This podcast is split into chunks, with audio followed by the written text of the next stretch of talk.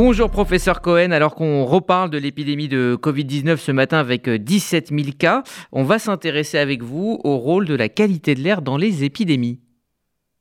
Effectivement, euh, cette, rubrique euh, est, née du fait que ces derniers jours, j'ai pris plusieurs fois l'avion pour Madrid et selon les compagnies aériennes, certaines demandaient des masques, c'est-à-dire les compagnies espagnoles, c'était obligatoire, d'autres n'en voulaient pas. Et en fait, ceci s'explique parce que les variants très contagieux qui circulent actuellement, très contagieux mais peu graves du fait de limiter le groupe, eh ben, circulent de façon importante. Et cet hiver, le masque ne va pas être la solution universelle en milieu fermé.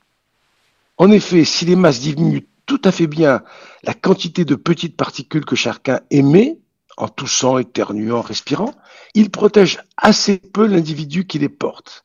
Et il va être difficile d'imaginer que l'on utilise tout au long de l'hiver pour réduire les épidémies. Il faut donc améliorer la qualité de l'air. Et pour ça, on a deux types de mesures. La première, c'est que dès qu'une pièce qui reçoit du public peut être aérée par des fenêtres ou des systèmes de ventilation efficaces, c'est ça qu'il faut utiliser, mais à condition de contrôler cette efficacité. Contrôler cette efficacité, c'est très facile.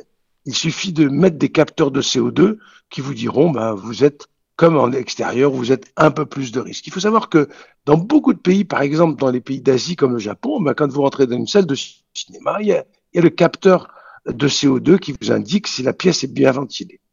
La deuxième, c'est que les pièces qui n'ont pas été conçues pour avoir un renouvellement d'air suffisant doivent bénéficier de purificateurs d'air qui sont des appareils aussi peu coûteux qui permettent de filtrer les petites particules éventuellement contagieuses. Ces purificateurs d'air ont été évalués par les autorités depuis quelques années et si on prend des appareils normés, hein, eh ben, c'est efficace, on réduit de façon considérable le nombre de particules. Alors, pensez à améliorer la qualité de l'air dans toutes les pièces recevant du public, magasins, restaurants, restaurants, cabinets, studios, etc. Cela ne va pas vous protéger que contre la Covid, parce que tous les autres virus se transmettent de la même façon, en particulier la grippe et les virus respiratoires, et ça va être une des façons de passer un hiver plus serein.